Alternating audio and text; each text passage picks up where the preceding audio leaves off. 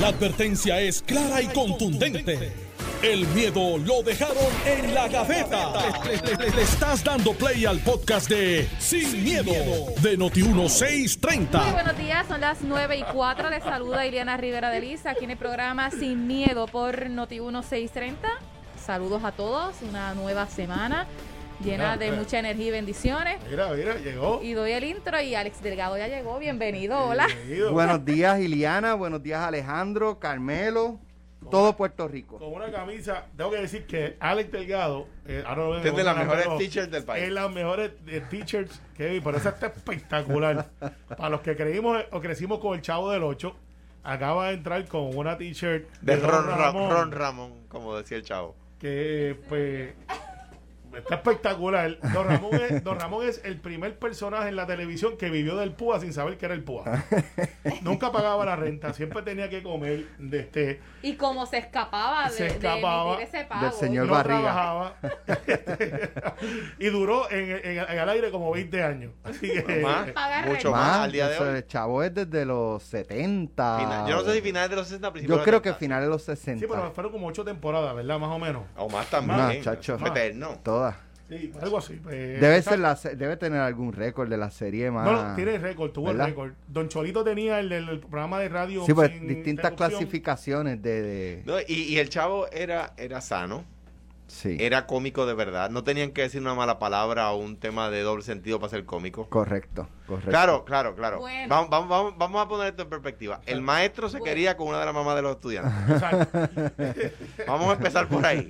Vamos a empezar por ahí. Cosas que pasan. Kiko, Kiko era un llorón. Este, eh, Bueno. y, y bueno, y teníamos, bueno, había un montón de cosas Así ahí. hay muchos aquí llorando Exacto. con los temas que han surgido Pero en el día de hoy. Porque tuve un ratito, tuve un ratito fuera. eh, ya, ya aquí estamos de regreso al pie del cañón para eh, en este año 2022 pues traerle a la audiencia de Noti1 lo mejor, eh, análisis, noticias exclusivas y sobre todo fiscalización.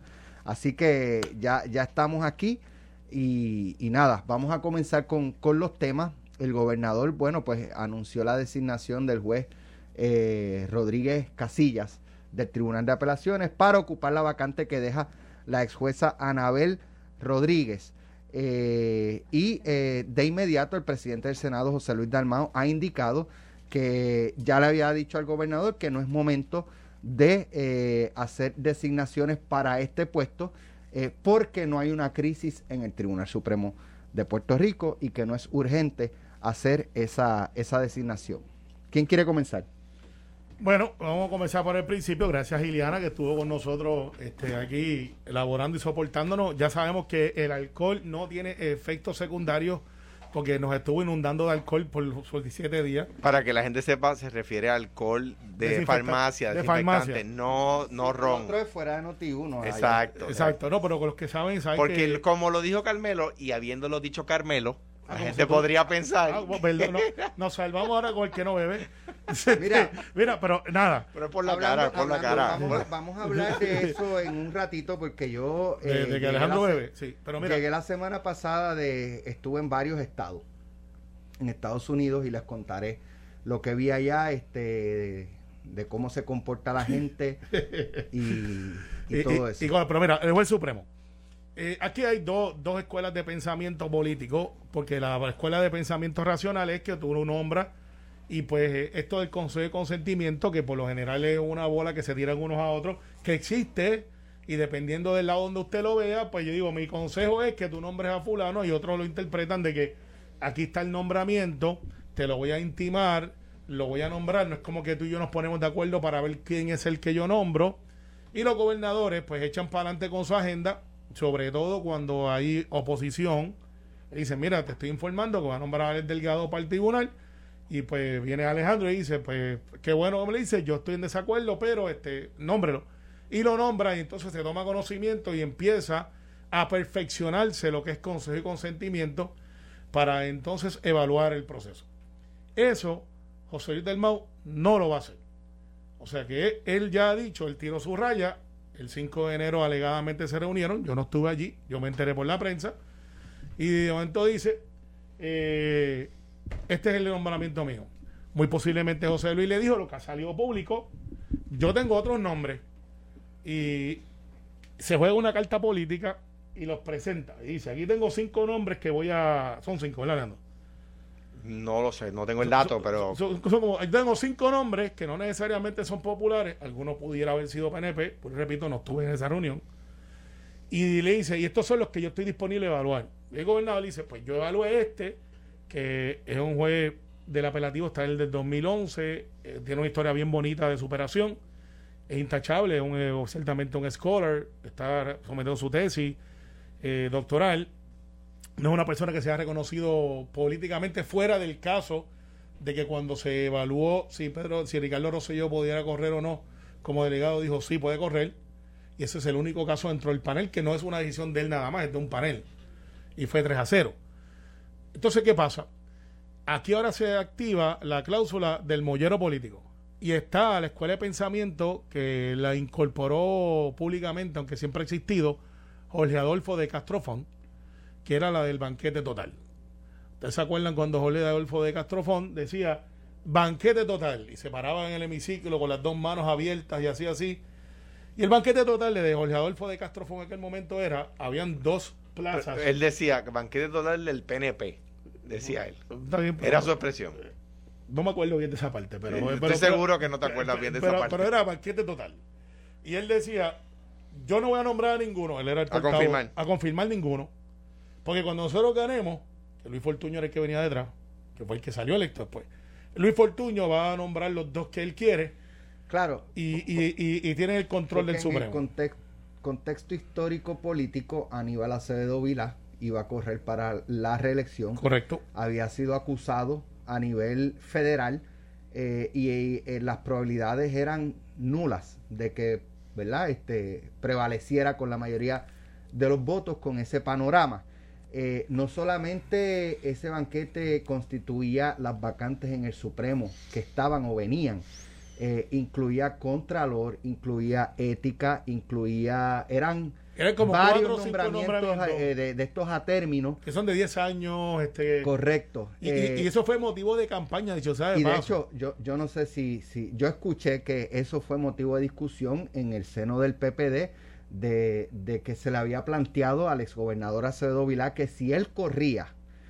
no tenía probabilidades de prevalecer y le estaría entregando al Partido Nuevo Progresista el Supremo, Contraloría, Ética Gubernamental, eh, y pues que él decidió por, por él, por su caso, eh, y tiró al Partido Popular a pérdida en ese aspecto. ¿Por qué? Porque si él abandonaba la carrera por la reelección, no tenía ningún poder o, o tenía mucho menos poder, por ejemplo, para recaudar fondos para pagar su defensa. O sea, Y- él y- se puso a él por encima del Partido Popular. Claro, y, y- y para terminar mi análisis, para que Alejandro entre entonces, eh, la escuela de pensamiento... Que seguramente me desmentirá él. Eh, no, porque eh, ellos fueron rehenes cuando nos metieron en el coliseo en, En un- broma. en- en una en, en una Asamblea. una- Sí, una- pero sí, fue sí. una maroma política sin precedentes donde pudo muy bien haber Llenó el mal. choliseo. llenó el choliseo y yo dije lo van a linchar esa gente va para allí a lincharlo Sí, pero Y- recuerden y que se tiró el speech de su una, vida una cuarta parte o tercera parte del Choliseo porque la, el- el- lo que era tarima y todo Alex, eso quedaba más bueno, de como la un concierto, pero- como un concierto. lo llenó. un concierto No. a a- No, no, no, estaba. Yo estaba Ah, allí en sobre, tarima. sobre ahí. 10 Estaba allí, sobre 10 mil personas había allí por lo menos. Eso. Por lo menos pero 10.000. había pero había mucha gente Había mucha gente. Esa era la época que hacía eso pasaba. Y de ahí él llegó y se, se tiró el, juramento, cogió la bandera y la hundió nosotros contra ellos y salió el candidato. De ahí él salió siendo candidato. Hay asambleas como la del PIB que se dio en Caguas una vez, donde David Noriega abandona la asamblea porque no salió el candidato, Rubén se queda con el partido. Y, y hay otras asambleas que ha pasado como donde nace el PNP, que sale, se divide el partido republicano, se divide y sale Luis Aferre por un lado, salen otros por otro lado, bajan de un hotel y se dividió. O sea, hay de- asambleas que la salen de mal. PNP de Ponce de Nampadilla y Carlos Romero. que si alguien eh, que, que tire un que pie al frente pie al ok. frente. O sea, que hay asambleas que salen mal. Esta Aníbal se la jugó y le salió para él, no para el Partido Popular. Bien. ¿Qué sucede? En la Oye, perdóname, y no es que no había eh, figuras relevantes y capacitadas dentro del PPD. bueno, en- Ah, en esa asamblea estaba Willy Miranda Marín. Estaba Elena Marín, que hubiese sido un excelente candidato, que siempre se planteó. Y, estaban los que podían ser los kingmakers. En aquel momento José Ronaldo Jarabo todavía tenía influencia, estaba Miguel Hernández Agosto, eh, ¿sabe? Había figuras, Hernández Colón estaba vivo, eh, que ¿sabe? Figuras fuertes dentro del Partido Popular. Al final del día, ¿qué es lo que va a pasar? Vemos a Javier Aponte del Mago haciendo una entrevista hoy en contradicción de lo que dice José Luis. Mi regalo de Reyes para ellos, que le voy a regalar un walkie-talkie para que se hablen. Eh, Lorna, te ahorita que estoy. Este, Lorna, te llamo ahorita que estoy al aire. Esa alcaldesa de, de así que eh, vamos por ahí. Pero al final, vuelvo y repito, José Aponte Javier Aponte Dalmao, portavoz y primo del presidente del Partido Popular, que además es presidente del Senado, dice: Cuando traiga los papeles, vamos a mirarlo. Cuando tienes media hora antes diciendo a José Dalmao, yo no lo voy a tocar. ¿Qué va a pasar ahí? Posiblemente no se va a tocar el nombramiento, o pudiera ser. Me extrañaría muchísimo. Tráeme el nombramiento. Bájalo. No tiene los votos. Y se colgó. Sí. Sigue siendo juez del apelativo. o sea, ¿Cuál es la- cuál, una crítica al país, ¿verdad? Eh, para aquellos que dicen que todavía vo- que voy a correr y esas cosas. Una crítica al país. Cuando se hace un nombramiento del Tribunal Supremo, eh, lo primero que... A este no le voy a decir que estoy en la Salte de la cabina. Sí, a este, este, este lo voy a coger, así que voy a. Salte de la cabina. Sí. Dile que feliz año nuevo y... Felicidades. Dile que, pero que llame al 758. Sí, este, 765-1820 para que te diga lo que tiene que decirte. Este, cuando se hace un nombramiento del Tribunal Supremo en cualquier lugar de primer mundo, l- el análisis, no estoy hablando solo de los medios, el análisis correcto de las facultades de derecho, de los periódicos, de la radio, de la televisión, es cómo piensa ese juez sobre los temas fundamentales. Cojamos el último la, la última nominada de la Corte Suprema de Estados Unidos, el presidente Trump. Ya era juez, igual que en este caso. Pues se buscaron sus decisiones. ¿Cómo ha resuelto en casos de aseguradoras? ¿A favor de la aseguradora o a favor del asegurado? ¿Cómo resuelve en casos criminales? ¿A favor de los fiscales o a favor de los acusados? Digo, obviamente caso a caso, ¿no? ¿Cómo resuelve en temas de aborto? ¿Cómo resuelve en temas, el te- temas de derechos de la mujer, por decirlo, por ponerlo de una manera más general? ¿Cómo ha sido su comportamiento? ¿Qué señalamientos ha tenido? Exactamente, exactamente. Eh, eh, eh, eso es lo que a mí me importa para evaluarlo en sus méritos. Ah, que el gobernador lo nombró. Ah, pero pues que faltaba menos. Pues claro, y que iba a nombrar una persona estadista, pues, pues faltaba menos. Igual que yo iba a nombrar populares, liberales. Pero por supuesto, hay eh, excepciones Y, y Trump nominaba... eh, Republicanos conservadores. conservadores y Obama eh, nominaba liberales, demócratas. liberales y demócratas. Y ¿sabes? así hay un... En- comportamiento natural. En nuestra historia hay una, una excepción, que es el, el- obviamente el tipo que siempre rompió el chart, ¿verdad? Que fue Muñoz Marín, que nombró a la Corte Suprema, y nombró independentistas también, nombró estadistas a la, a la Corte Suprema. Eh, y Hernández Colón, que al Tribunal de Apelaciones nombró estadistas y nombró independentistas. Eh, cuando creó el Tribunal de Apelaciones, ¿verdad? Eh, extraordinarios jueces. El juez Rossi, a quien le envió un abrazo, estadista, estaba allí sentado y eh, estuvo en mi, en mi comité de nombramientos judiciales el juez el juez Rossi, eh, a quien Francisco Rossi, a quien le envió un abrazo, un- una persona de primerísimo orden, nombrado por Hernández Colón a la Corte de Apelaciones. O sea que con esas excepciones gloriosas, particularmente la de Muñoz Marín, que, que nombraba estadistas independentistas al Supremo, nombró a Rafael Hernández Mato, estadista, y nombró a Raúl Serrano Hales, independentista. Dos grandes jueces con grandes decisiones. La discusión, ahora mismo, las escuelas de derecho deberían estar viendo cuáles son las decisiones de este juez en la Corte de Apelaciones. Estoy de acuerdo. Y, y esa discusión hay que tenerla. Dalmao, yo creo que está. eh, eh, el PNP, como dice Calmero, no se puede quejar de la respuesta del, presidente del Senado. ¿Por qué? Porque lo aplaudieron en su momento, pensando que la historia terminaba aquel día. Cuando el PNP tenía control del Senado y el Partido Popular control del Ejecutivo. No pensaron, oye, en unos años podemos estar al revés, vamos a hacer esto de otra forma. Entonces, ¿qué, qué pasa ahora? Lo que tú anticipabas, Alex, está en juego el, el, el- el Contralor, está en juego la silla de la Corte Suprema, va a haber otra silla de la Corte Suprema en juego en el 2025, Por edad. por A edad. los 70 años se tienen que retirar. Para la gente que no- Exactamente. O sea que, que, que el presidente del Senado está diciendo, está diciendo, bueno, mire, en este momento esto no es prioridad. La verdad es que la Corte nunca se debió haber expandido a nueve jueces. Eso fue una movida política. Política. Porque la carga de trabajo que tienen los jueces de la Corte Suprema no justifica la expansión a nueve jueces. Ni la, ni la justificaba entonces ni la justifica ahora. Reducirlo a siete. Ah, lo que pasa es que tiene que ser por ley a petición del tribunal. No es que el tribunal lo pida, es que el tribunal lo pida y se legisle. No es que se legisle, es que se legisle habiéndolo pedido el tribunal. Necesita las dos cosas. Ahí, para expandir o recortar el número de jueces, que nunca puede ser menos de cinco,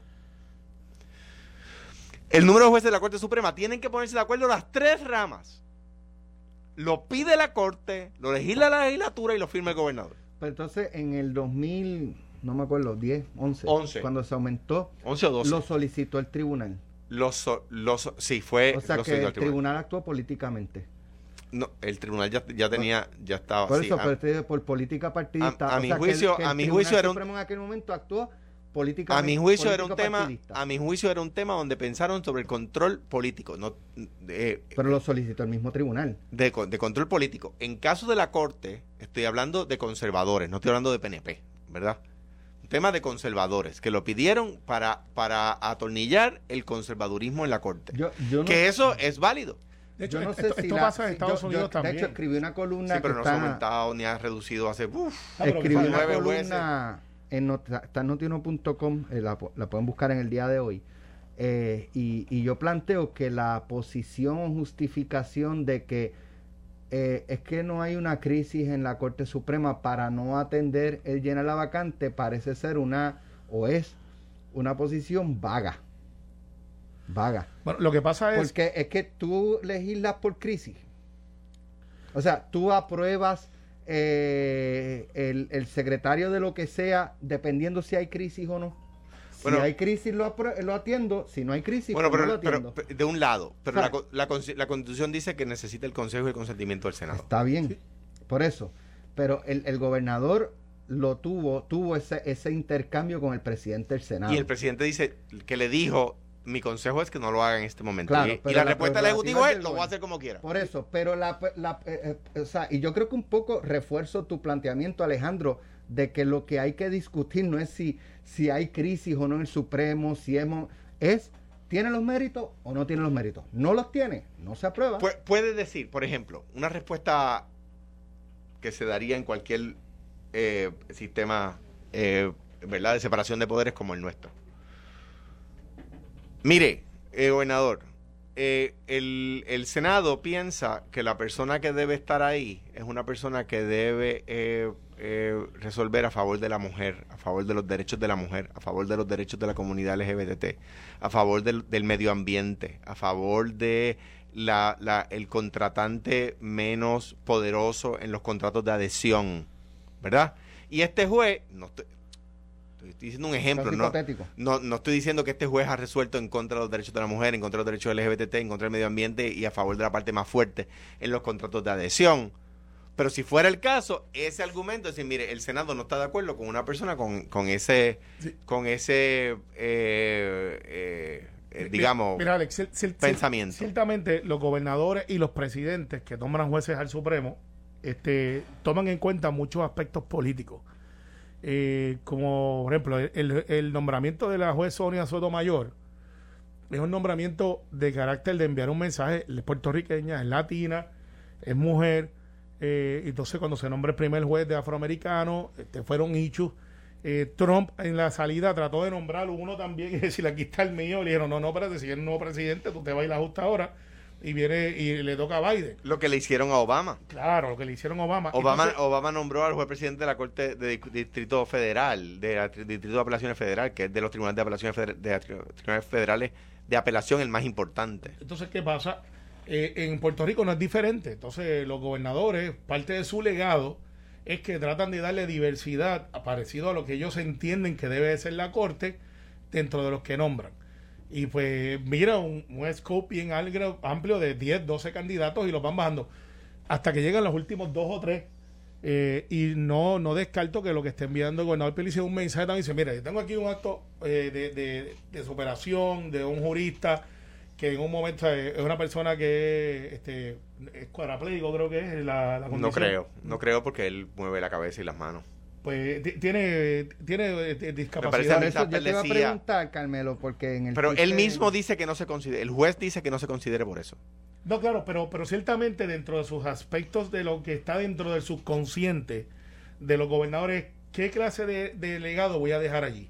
Eh, ¿Voy a dar a un juez conservador o un juez liberal? Pues eso siempre se considera. Uno que crea que sea dentro de sus decisiones, está a tono con lo que yo creo que debe ser la filosofía para balancear el tribunal, eso está ahí considerado. O, para, o no para balancearlo, sino para afianzar un pensamiento, que eso O es válido. o para o afianzar sea, un no, estoy, no es una crítica. Por No, eso yo, es. yo vi tu tweet ayer y nuestra administración ha dado un histórico paso hacia la diversidad e inclusión con la nominación. Y, Sí, y- y yo estoy haciendo el planteamiento Pero- político. Sí, pero, pero qué curioso Pero- que le votaron en contra a Maite no en la, el PNP. qué la- curioso. La, la parte de O- diversidad o- o e de-. Eh, no, incluso pues diversidad, pues, ¿cuánta gente con discapacidad ok. eh, tú ves en los, en los, tri- en los- de los estrados de los jueces? Son bien pocos, hay como Pero, pero, número uno, el juez ha pedido que no se le considere por eso. Claro. Y número dos, cuando el PNP tuvo la, la oportunidad de votar a favor de la diversidad en la corte, le votó en contra. Bueno, ahí hay otros planteamientos eh, y todos válidos también. ¿sabes? No, no, no tú- estoy de acuerdo. Cuando digo que tú puedes No estoy de plantear, acuerdo. tú puedes plantear, lo sé, y yo estaría planteando de otro lado otras cosas. Pero cuando digo diversidad, es que estás ampliando, ¿sabes? El scope de que, pues, estos son personas que son brillantes todos. O sea, para tú ir al Supremo, perdóneme, usted puede ser político, puede ser. Pero usted tiene que tener unas capacidades allí que no las tiene. O sea, son juristas y scholars.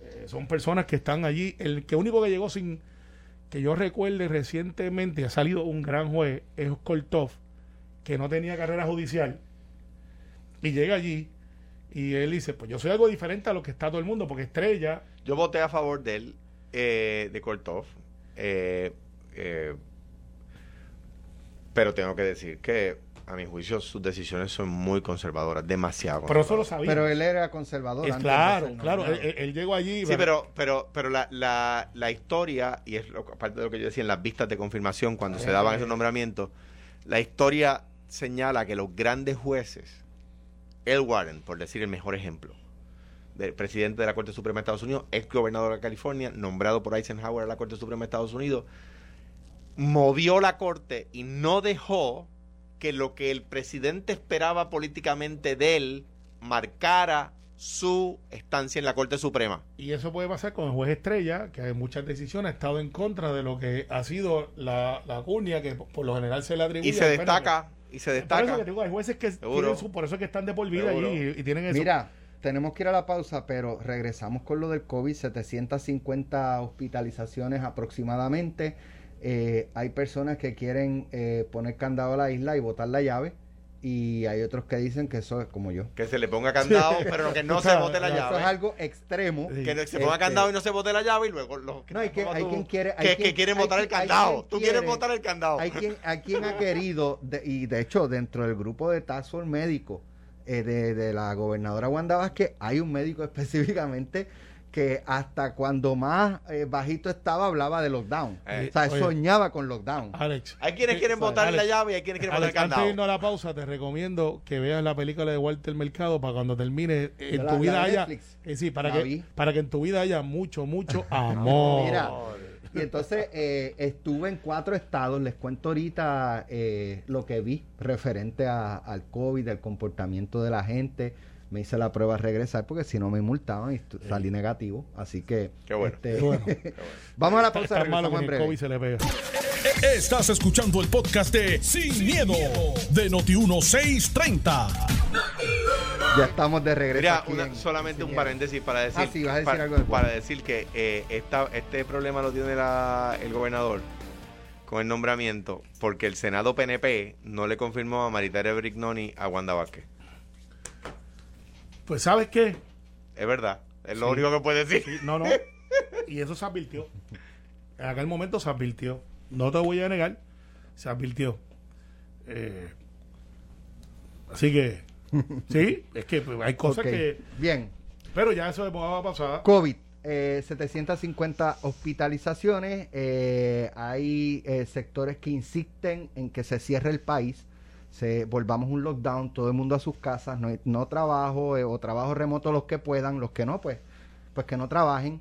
Eh, y en un escenario donde hay cero ayuda, cero púa. Por lo tanto, eh, yo creo que el que habla de lockdown eh, lo está haciendo inconscientemente eh, en, en términos de pensar cómo vamos. No, no es que si no hay salud no hay vida, no hay economía. Ok, eso, eso es cierto, pero ¿cómo tú encierras 3 millones de personas y no le das un centavo? ¿De qué van, con, con- cómo van a comprar Yo- comida? ¿Cómo el- van? a- O sea, no, no sé, creo yo que no se debe ser tan extremo. Yo- en- en- Monday en Morning este- Quarterbacking. ¿verdad? Eh, después, o Monday Morning Quarterbacking en español significa cuando usted le ve las partecitas privadas al perro, se da Exacto. cuenta que es macho. Este, eh, cuan- cuando, la gobernadora Wanda Vázquez hizo exitosamente, a mi juicio, correctamente el lockdown, no había púa. Ahora bien, Venía.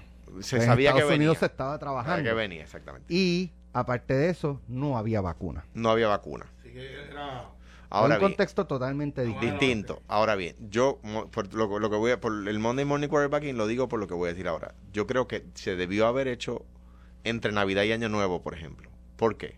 Estaba medio país de vacaciones ya.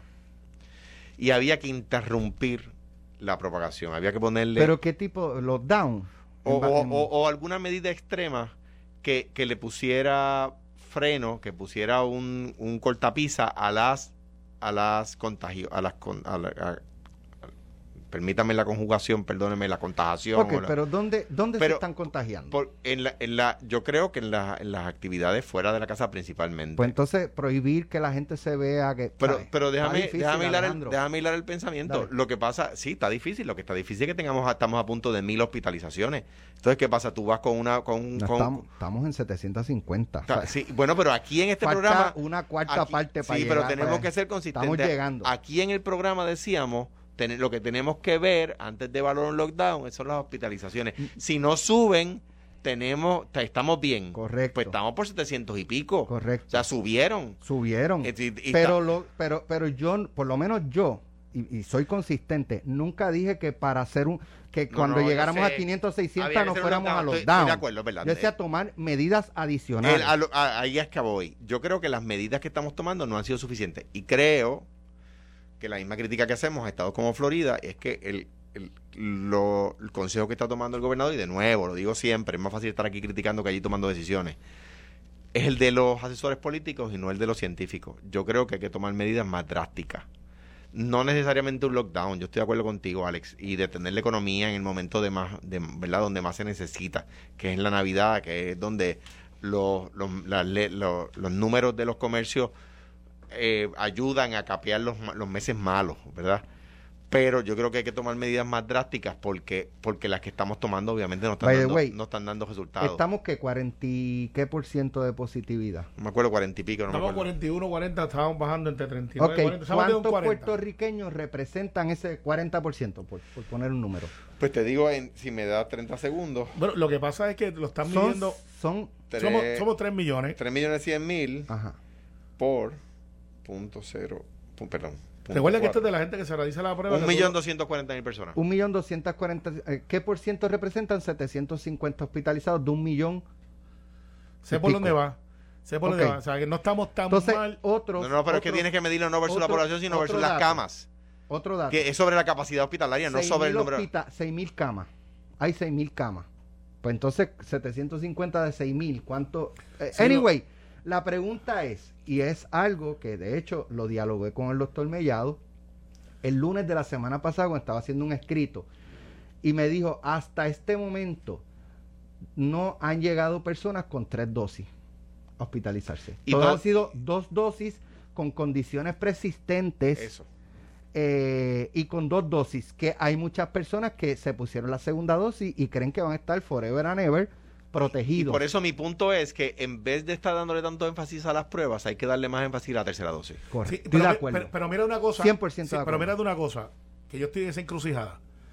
Yo fui de los que me hice la vacuna y, y nadie le ha preguntado esto. y Yo estoy tratando de empujar esa, esa pregunta. Yo creo que hoy lo voy a lograr. Yo me puse la de Johnson.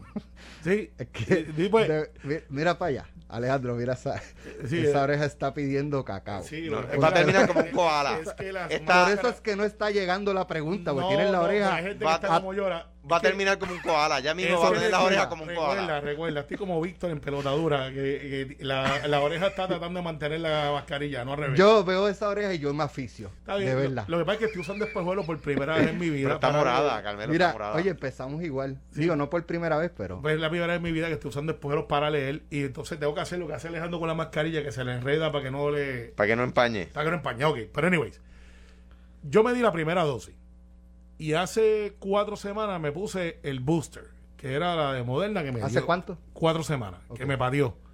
Eh, pero me pateó, heavy. Por, por 24 o 30 horas me dio, y dije, "Eh, a rayo, ¿qué es esto? Calofrío, toda la cosa.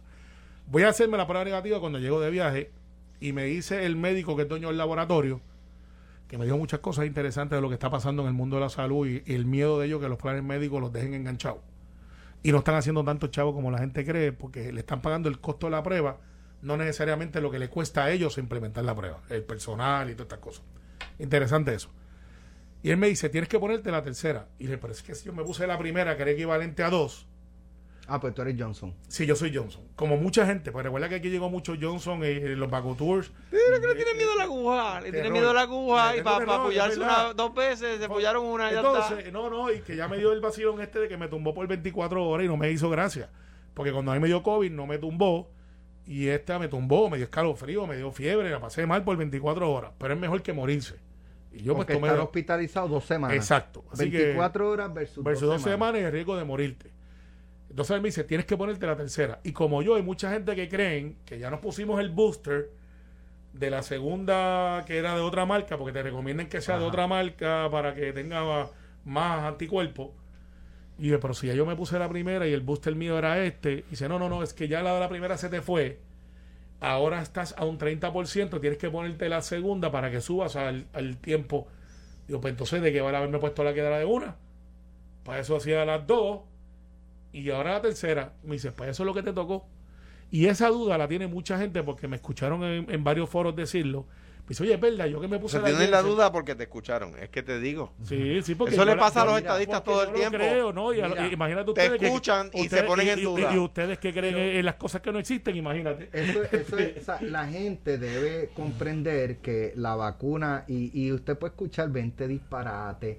Ahí me escribió una persona por las redes sociales, no, que hay evidencia vasta y cantidad de científicos que han dicho que la vacuna no funciona, pero no me, no me envía ningún link, no me envía ningún nombre de ningún científico. No, pero ¿qué te O sea, digo? son gente que hablan por hablar, por decir, eh, eh, o sea, eh, para sostener un embuste meten otro embuste. Y, y así, Su y, embuste. y así siguen elaborando. Exacto. De hecho- Entonces, hay gente que lo cree en las redes sociales, hay gente, ¿verdad?, que quizás no, no, no les gusta pensar mucho, no les gusta leer y, y, y ah, como yo no me quiero poner la, eh, la vacuna, pues voy a leer a los que apoyan lo que yo quiero escuchar, que es que no me ponga la vacuna. Solamente. Eso es todo. Sí, pero sería interesante preguntarle a Mellado públicamente para los que se dieron la primera vacuna, si el booster o la tercera, la segunda dosis para los que están conmigo, hace falta que se pongan la otra también. Pues yo me la puse hace cuatro semanas. Y pues ahora me dijeron, no, ahora te- ya tiene cuatro semanas, te puedes poner la otra, póntela, porque no estás protegido. Entonces, pero ¿cómo que no estoy protegido? Si yo me puse la primera que supuestamente era el equivalente a dos. O sea, y esa, esa, esa contestación hay que darla. Pero ciertamente vacuna. Si hay que ponérmela, me la pongo, miraré para el lado y otra vez No, pasaremos no, a... sí, hay que, es que de la tienes. sea, la tengo que poner. poner, sí, me la tengo que poner. De hecho, si no, si, no, si no te suspenden de aquí, creo que sepan. Aquí no me invitan Mira, más. pero, pero ese, No sé si te ese contado. planteamiento, ese planteamiento es importante discutirlo también. O sea, los hospitalizados son personas no vacunadas o que se vacunaron la primera y segunda dosis y no han vuelto a ver eh, una, una vacuna contra el COVID desde hace 8 o 9 meses. No sé. O sea, por lo menos la información que me dieron hace exactamente una semana es que no estaban llegando eh, personas con tercera dosis. Eh, así que yo creo que un poco eso refuerza el mensaje de que hay que vacunarse y hay que ponerse esa vacuna como refuerzo, porque es como usted, usted, usted, Carmelo come a las 8 de la mañana desayuna y ya a las 12, 1 de la tarde está. Enmayado. Pues la dosis es igual, llega, tiene un periodo donde ya necesitas otro refuerzo. Claro. Eh, estuve en, en estas pasadas dos o tres semanas. Fui a, a Utah, eh, a, a Park City, fui a, a Las Vegas, fui a Arizona y fui a Dallas, Texas. Y eh, vi mucha gente sin, sin, sin Sí. mascarilla, este, pero también vi mu- mucha gente eh, con mascarilla, vi de todo. En vi de Dallas me todo. imagino que estaban allí, el garete.com. Pues fíjate, este no es, que no sé por qué razón cuando fui fui el martes de la semana pasada a Downtown donde asesinaron a, Ah, a John F. Kennedy. Kennedy y a las 4 de la tarde parecía un pueblo fantasma. O sea, y caminé por allí por Downtown y parecía, o sea, no había gente en la calle, me, me resultó curioso mismo me pasó en porque Denver. ya allí las navidades se acabaron. Sí, está ¿sabes? trabajando ya. El, tre- el primero de enero, ya el 2 vuelve a la, a la normalidad. Me llamó mucho la atención. Ahora, fui a muchos sitios turísticos donde no mascarilla, no entras, punto. ¿Sabes? En Las Vegas, en, o sea, cuando te hablo de que vi mucha gente sin mascarilla en las calles caminando. Eh, pero de ordinario sí veía también mucha gente con mascarilla. En Las Vegas específicamente, en el Boulevard, eh, estaban haciendo pruebas gratis. Yo decía, bueno, en Puerto Rico están... eh, No se acaban en nada. que, que se acaban en nada. eh, y yo no sé hasta qué punto creamos eh, eso. Bueno, lo, Es le- como cuando, cuando este, viene un paro de camioneros. Hay escasez de gasolina. No hay escasez de No. gasolina. Es que todo el mundo se asustó y salieron en corriendo. avalancha, Por en eso- estampida y la acabaron. Yo creo que en vez de estar haciendo, digo, yo creo que hay que hacer pruebas, ¿verdad? Porque, pues, por ejemplo, el que va a viajar Claro. necesita la prueba para que lo acepten en el El- lugar. Perdóname, el, el- lo de la aplicación y el, el sistema está para entrar la información. Yo cuando estaba, venía de Dallas, eh, eh, que fue el vuelo que tomé de de, De vuelta. sa- de, eh, ¿dónde? de Austin Ajá. a San Juan. eh, la aerolínea la, me dijeron eh, para Puerto Rico tienes que tener PCR, que si yo sí, sí, tranquila. Y, eh, o sea, que, que me lo advirtieron en el aeropuerto allá. Y eh, de camino a, a Puerto Rico, este, llené mi, mi registración de la aplicación, todo bien. el vuelo, pa, pa, pa, pa, pa. Tuve la eh, prueba en 48 horas después, eh, o sea, antes de 48 horas, pero yo llegué miércoles y me la hice el viernes. Y este negativo la subí, se acabó. Y a pesar de que subí la prueba negativa, me han llegado varios correos electrónicos, ¿cómo te sientes? Tienes, y entonces empiezan a, a enumerarte este dolor de cabeza, fiebre, dolor de espalda, vómitos, diarrea, lo que sea. Y al final me siento bien, y me siento bien, pues me he sentido bien. Pero, pero me llamó la, la atención, ¿verdad? O sea, Este, yo, yo creo que, que, que, eh, por ejemplo, hay alcaldes que están diciéndole, mira, no nos llega la vacuna, necesitamos la vacuna, y en ese sentido yo creo que, de nuevo, yo apoyo al, al doctor Mellado, pero eh, quiero, quiero, me parece que necesita apoyo de la administración entera, él, ¿verdad? Él no puede solo. Entonces, eso es número uno. Número dos, eh, decía aquí, Alex, tú no estabas el viernes pasado y lo reafirmo, porque mucha gente me, me escribió sobre, sobre algo que dije aquí hay alcaldes diciéndole a la gente que no se vacune, que no, que no hay problema si no se vacunan y que no le va a exigir a los empleados municipales que no se vacunen. Yo, mi pregunta a esas personas es, ¿a sus mascotas las vacunan? ¿Vacunan Sí. a sus perros? de seguro, sí. Pues, o, si no creen en las vacunas y vacunan a sus perros, obviamente no quieren a sus perros. Si creen en las vacunas porque son buenas para sus perros, pero no vacunan a sus hijos, entonces quieren a sus perros más que a sus hijos. Y eso está complicado. Está complicado de explicar. Así que nada, pero la, la vacuna yo creo que va a estar en, en boga. Ahora la tercera, ya estamos claros. Que ya que usted está a mitad de camino, pues siga por ahí. Si estoy mirando la encuesta de Guaynabo ahí, que interesante. Esta- parte estaba interesante. el Mira. problema es que Geister eso no- son, eh, eh, tiene un margen de error como de 18%. Decían que Fortuño me daba una pela. Según, según, según lo que estoy viendo, por ejemplo, en, en, en Las Vegas, que quizás fue donde vi más gente sin mascarilla y el nivel de, eh, o sea, eh, estoy chequeando aquí en la, la data de Mayo Clinic y el promedio es por cada 100 mil personas 145 la positividad. Eso es bajito, creo yo. ¿no? Bien bajito. Eso es Mira, bien bajito. mira, lo, lo que pasa es que yo creo que. Eso es 14%. eh, estamos mirando hospitalizaciones, pero cuando mirábamos. De cada En 10.000, comparación 145. con Puerto Rico. Cuando mirábamos Sí. hospitalizaciones. Bueno, dice al por principio, 100 mil personas, 145.2. Menos, Mira. 1.4%. Lo que pasa es que cuando miramos hospitalizaciones, Alex y Alejandro, El promedio de casos diarios es 3.000 Sí, aproximadamente. noso- nosotros, al principio cuando mirábamos eso era porque no había respiradores. Ya aprendimos rápidamente después que no necesariamente una hospitalización termine en entubados. Sí, pero, pero acuérdate que no- los hospitalizados no son solo COVID. Claro. Necesitamos camas que- para otra O gente. sea, 6.000 camas Sí. necesitas para todas las enfermedades crónicas que tenemos aquí Y, Otra- y la gente que tiene cirugías que no son estéticas, O, obviamente. o, o, o- o viruses, Virus, o, ¿sabes? sabes, hay un montón Pero de cosas. todavía aparentemente aguantamos el empuje. Otra cosa que vi en los hoteles de, de, de Las Vegas, por ejemplo, en todos los hoteles que entré, en cada entrada, dispensadores de mascarilla y alcohol. Yo no sé si en los hoteles aquí, este, sí, hand sanitizer tú ves que los tienes, pero Claro. mascarilla, y tú cogías mascarilla y seguías caminando, y cogías 10 mascarillas y seguías caminando. A ellos no les importa, es que Claro. te hacen disponible la mascarilla. Claro. Y te Y- educan un poco, ¿verdad? Y que Este, es tan barato y además que el que esté allí crea la conciencia de la necesidad. Es como el sanitizer, tú pasas y coges, porque porque no solo porque te lo ofrecen, sino porque te crean conciencia de que es necesario. Guainabo, dame los números, Carmelo.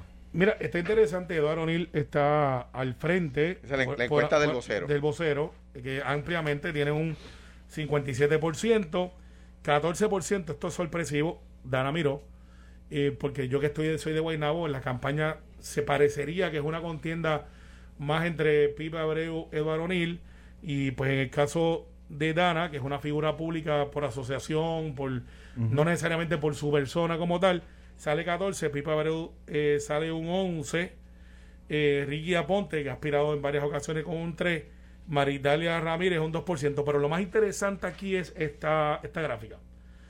Evaluaron a Héctor O'Neill, no para votos, sino para aceptación. Y 75% de los encuestados dicen que la opinión que tienen del exalcalde Héctor O'Neill es buena. ¿Cuál? ¿Qué por ciento? 75%. El Esos son 11%. Personas afiliadas al PNP de Guaynabo. Sí, Sí, que, sí, y que sí. tienen intención de votar. Sí, ni buena ni mala, 11%, 12% mala. Entonces tú comparas con Ángel Pérez, que, que nos cogió por sorpresa todo lo que pasó, y sale que 33% dice que fue buen alcalde, muy bueno o bueno, 33% malo ni muy malo y 31% ni bueno ni malo. ¿Qué es lo que yo quiero decirte con esto? Analizando los números, cuales yo no puedo desmentir, pero están ahí, son lo que, lo que Es se que una encuesta, un- no, el vocero no, el vocero es una entidad seria. Pero ese encuestador en particular no suele pegarla. Eh, Bueno, pero está ahí, los Sí, números, ellos sí, la publican. Lo interesante es que este voto de 75% que dicen que Héctor O'Neill eh, fue un excelente alcalde, no hay duda que se está transfiriendo la figura de Edward. Entonces, yo, yo, yo, yo, No hay estoy, duda. yo estoy totalmente de acuerdo en que si los PNP fueran dinosaurios, votarían por el meteorito.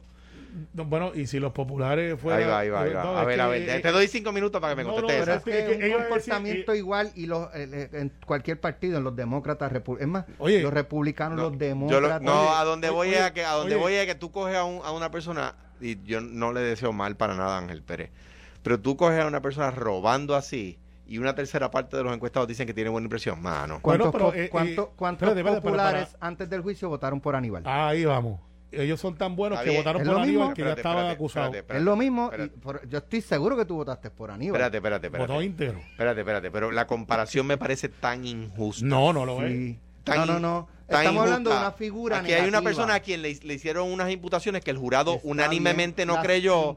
Pero déjame, son- pero déjame distintas. responder. No, no solamente las imputaciones, es que este tipo está grabado, Pero- mano. Está O bien. sea, y tratar de, eh, tratar de ecualizar las cosas, déjame nivelar. No. Aníbal estipuló en el juicio que le pidió a su mamá y a su hermana que dieran el cheque y que les devolvían el dinero en Aníbal, efectivo. Aníbal, Aníbal no presentó evidencia y con la prueba de los fiscales que by the way, es otra Alejandro, crítica, otra crítica Eso que yo te acabo de decir fue estipulado por Thomas Green. está, está eh, ¿Cierto no, o falso? eh, ¿Cierto? Espérate un momento, porque, ¿Cierto o falso? pero déjame contestar, porque lo que pasa es que cuando no le gusta el argumento, Oye, pero viste cómo el tiro, ahora que hemos recibido para atrás, se me, se me enfunchó rápido. no, lo que pasa, no, lo Digo, que pasa es que no, yo no juego. están tratando de nivelar a la, a la Bueno, nivel, ni- eh, no pero déjame hablar. Chico, pero si Pero es que Thomas Green no presentó prueba. O sea, en el juicio de Aníbal, Eso lo presentó yo no puedo terminar ni una oración. pero es que tengo que corregirlo. hablen ustedes. No, pero, eh, Eso no lo planteó la fiscalía y lo estipuló la defensa. Lo, lo estipulan para no presentar pruebas. Lo que pasa es que a mí me parece, y esta es mi opinión, ¿verdad? Pues discrepamos como siempre, no hay problema. Me parece que comparar el caso de una persona que, que graban robando con el caso de que graban robando con el caso de una persona donde los 12 jurados no le creyeron a la fiscalía y otra crítica que le hago a la prensa del país, que- que es el cuarto poder y hay que defender la prensa, excepto cuando cogen crítica. ¿Dónde está la fiscalización a la Fiscalía Federal? Que ahora tenemos un fiscal federal que está haciendo quedar mal a los fiscales anteriores, absolutamente, a mi juicio con corrección. Y aquí no hay, aquí cogen a los fiscales del país, a los jueces de primera instancia del país y los pelan. Mira, pero, Pero, pero, pero a los de allá no. Ahora bien, yo creo que comparar, mi opinión es, y de nuevo, pues discrepamos, que comparar el juicio, de, el, el caso de una persona que graban robando con el caso de una persona a quienes, lo- a quienes los fiscales no le pudieron probar un cargo, me parece injusto. Está bien, esa es mi opinión. mira, pero sencillo, aparentemente si las cosas Sí. siguen como van, eh, Que si los PNP eh, fueran dinosaurios. Ustedes postularon a Aníbal y hasta en el una juicio de asamblea. ¿Y Aníbal- salió bien? En el Bueno, juicio de Aníbal se momento no estipuló un Esa prueba, esa se prueba. estipuló un delito. Ah, que no era parte de la acusación, eso es correcto, pero se estipuló un delito. Y hubo gente que votó a favor no, de Aníbal. no, lo que pasa es que el delito, lo que pasa es Punto. Alejandro votó no, íntegro. no, no, no. Es que el delito no se estipula. Tú estipulas la prueba. Eh, eh, votaste No, íntegro. eso ¿Tú no, votaste íntegro no es así. Está No es bien. así. Votaste Está bien. íntegro, No es está así. bien. Ahora, compararlo a mí me parece tratar de nivelar a la fuerza. No, no, pues Nos compa- vemos Pero está mañana. bien. Mira, Nos Está bien. mañana. O sea, eso es un toalla. Pero tu punto es verdad. En- eh, o sea, en el PNP pones a Mickey Mouse y votan por Mickey Mouse. Pienso no yo que en el PPD es Pero igual a- y en el PIB pero a es mí me, igual. a mí me parece, inju- me parece injusta Yo la creo que todos comparación. son iguales. No, me no, parece la equivocado. y, comparación tú dirás, injusta. y Carmelo dirá que, los populares sí, los PNP no, y Alejandro dirá los PNP sí, los populares no. no es lo mismo, no, no es lo mismo, no es lo mismo. El PNP tiene una estructura, tiene unos ideales y por eso es que tú votas. Nos vemos mañana. Tan sencillo Dale. como eso. Esto fue, el podcast de Sin, miedo, de Noti1630. Dale play a tu podcast favorito a través de Apple Podcasts, Spotify, Google Podcasts, Stitcher y notiuno.com.